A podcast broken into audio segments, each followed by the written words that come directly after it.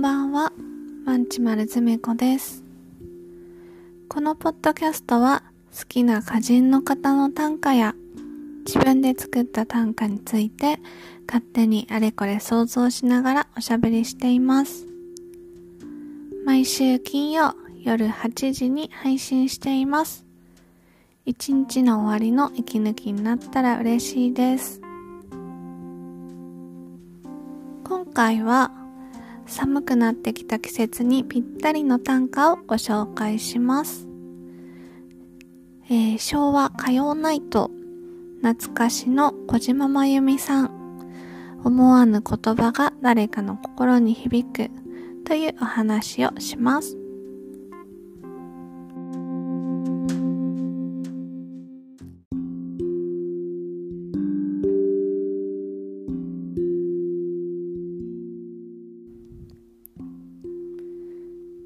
晩秋の朝の寒さに旬としてセシルカットにそっとスカーフ。晩秋の朝の寒さに旬としてセシルカットにそっとスカーフ。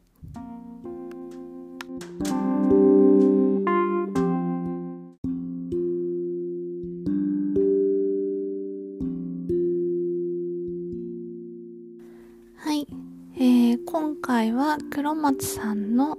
晩秋の朝の寒さに旬としてセシルカットにそっとスカーフをご紹介します。この短歌はですね、歌読みっていう短歌のサイトで、あのー発見したんですけど、歌読みっていうサイトがですね、短歌の投稿サイトみたいのがあって、アプリ版もあるんですけど、なんかね、ちょっと特徴としては少しおしゃれなんですね。で、あの、文字のフォントとかもいろんな書体があって選べるし、あの、後ろの下地もね、あの、普通の真っ白なのからオフホワイトとか、あとはちょっとなんか雪景色だったり、なんかそういう画像とかも選べたりとかして、ちょっとこうおしゃれな作品として短歌を仕上げられるんですね。ね私もなんか最初の頃ちょっと使ったりしてたんですけどなんかちょっとその頃はピンとこなくてすぐやめちゃったんですけどなんかね改めて見たらやっぱりいいなと思ってちょっと余裕ができたらまた始めてみようかなってあの思いました。改めて。はい。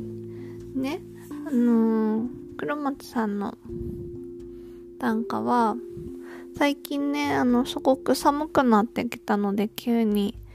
なのであの寒い短歌を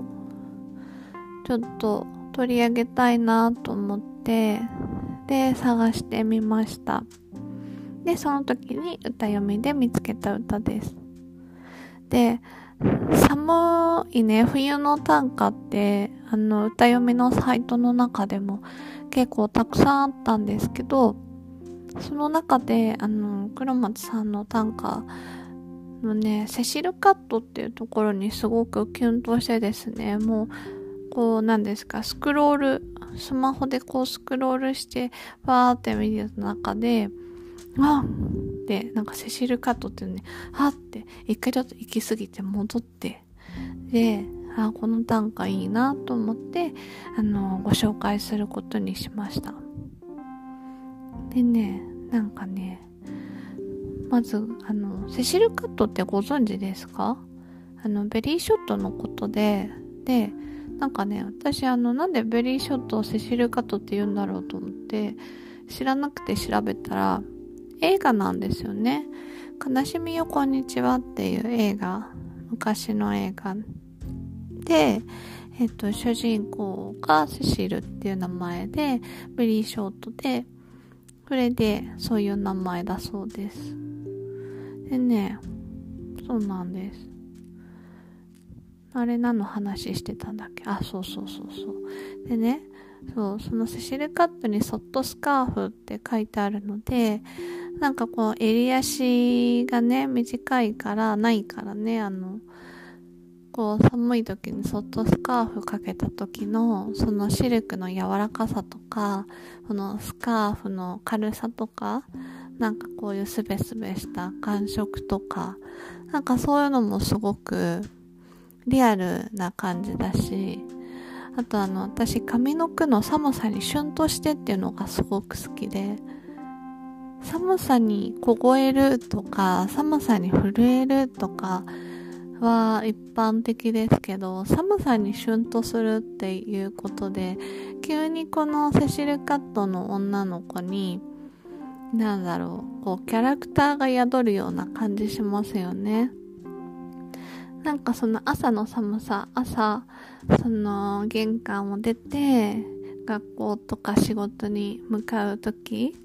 あ寒って思ったその瞬間に。シュンとするっていうのがなんかちょっとな、なんだろうな、孤独っていうわけでもないし、でもなんかすごく寝垢っていうわけでもないし、なんかちょっとこう、なんだろう、なんかこの女の子の心の中に何かあるぞ、みたいな、なんかそのシュンってするっていう、なんでしょうね。ちょっと孤独な雰囲気もあるかな。寒さにシュンとするって。それかなんか孤独ってわけじゃないんだけど何かちょっと考えてることがあるとか。うん。なんて言ったらいいんだろう。なんかすごく不思議な雰囲気があって、え、急にあのキャラクターが立つような感じがしましたね。そこがなんかすごくいいなというふうに思いました。でねなんでセシル・カットにキュンとしたかっていうと私「悲しみよこんにちは」は小説も映画も見たことないんですけどあの小島真由美さんっていう歌手の方がいらっしゃってでご存知ですか？なんかねちょっとこうブルースとか昭和歌謡っぽい歌を歌うんですけどとね昔すごく好きで声もちょっとこう変わっててセクシーなんですよね。ちょっと鼻にかかるちょっとこう何ですかね低めの声で。でいいんですよすごくね。セクシーな感じなんですけど。そう。小島真由美さんがすごく好きで昔なんかねベストアルバムを買ったのかもらったのかなんかわかんないんですけどなんか持ってて。ですごい繰り返し聴いてたんですよ。でその中に「セシルのブルース」っていう歌があって、まあ、それがすごい好きだったんですね。そのアルバムの歌全部良かったんですけどまあそういう思い出があってだからなんかセシルって見た時に急に小島真由美さんのことを思い出してあってなんか一瞬記憶が蘇ったんですね。なんかそこにこうドキッとしました。でなんかその昔ですね。あの音楽シーンで昭和歌謡ナイトとかってあったんですよ。昭和歌謡がちょっと流行ってた時代があって流行ってたって言ってもあれですよ。すごくメジャーなシーンで流行ってたわけじゃないんですけどなんかこうアンダーグラウンドでねモグラみたいな階層で流行ってて。でその時地上では何が流行ってたかちょっとうんななんだろうちょっと地上のことはよくわかんないんですけど私はその頃もずっと地下にこもってたんであんまりわかんないんですけどね。だけどまあ地下でその頃私はクラブすごい好きでクラブって言ってもパリピじゃないですよ。あの今クラブって結構明るい子がね多そうなイメージですけど昔って特に私の言ってたジャンルとか結構暗めの人が多くてですね本当に暗くて音楽好きでみたいな感じだったんでウェイみたいな感じじゃなかったんですよ。でそう普段はテクノとかね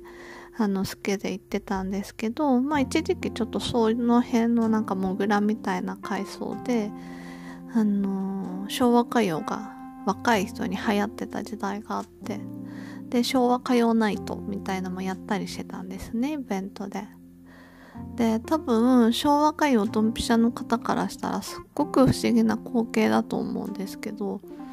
あの若い人が昭和歌謡をまあ夜な夜な聞いてるわけですよ。みんなで集まって。多分えー、そんなことあったのって感じですよね。なんかあったんですよ。実は若い人が昭和歌謡を聴いてた時代があったんですよ。でうんその時にすごくハマって。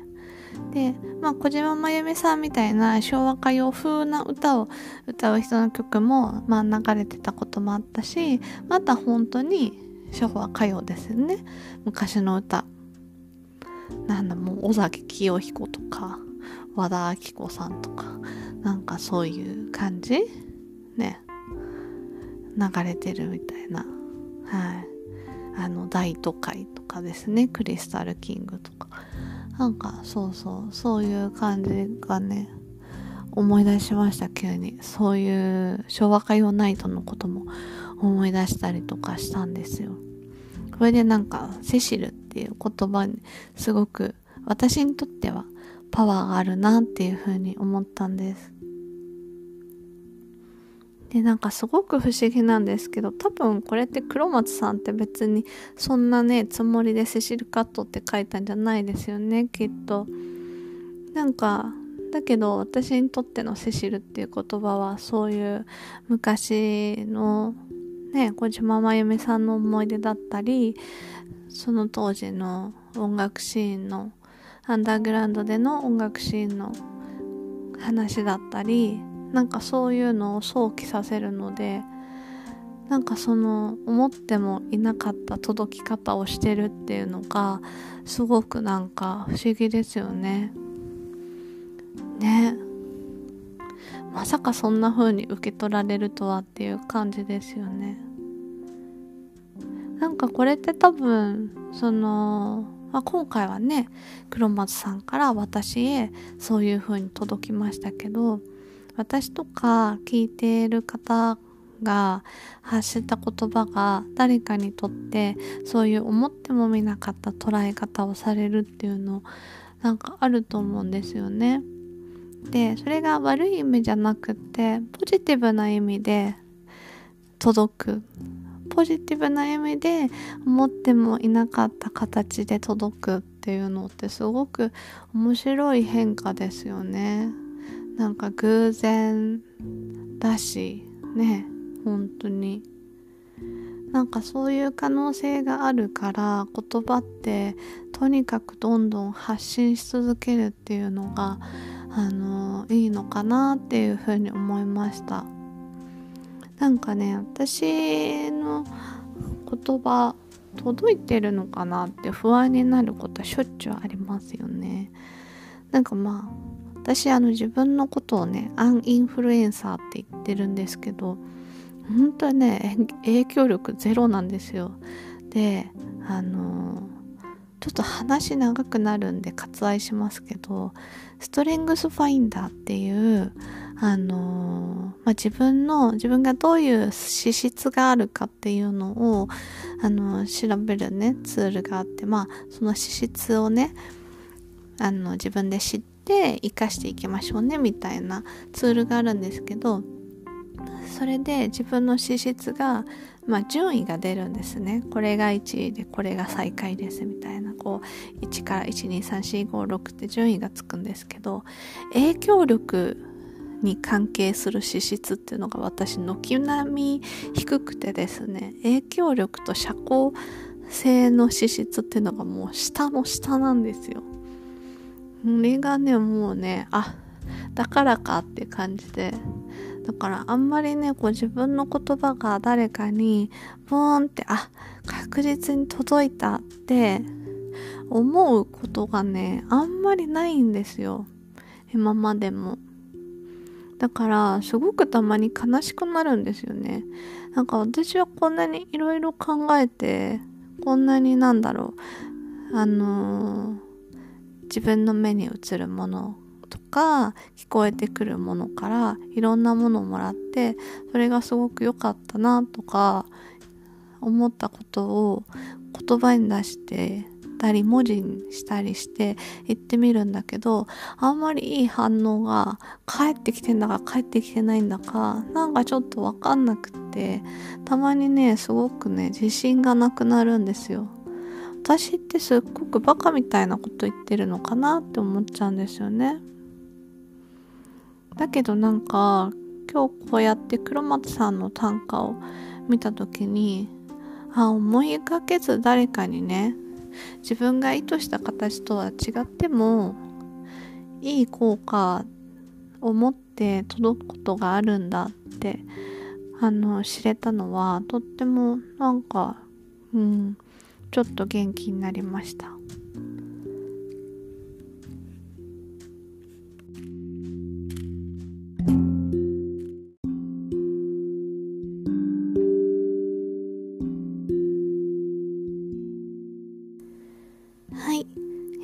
かがでしたでしょうか？今回は黒松さんの晩秋の朝の寒さに旬として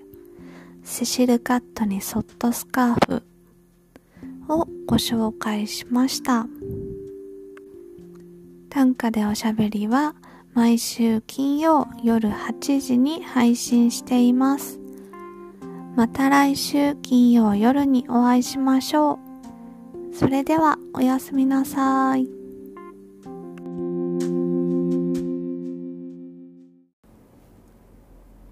降る朝のスズメの声に追いつけなくて昨日の夜にただ一人いる降る朝のスズメの声に追いつけなくて昨日の夜にただ一人いる。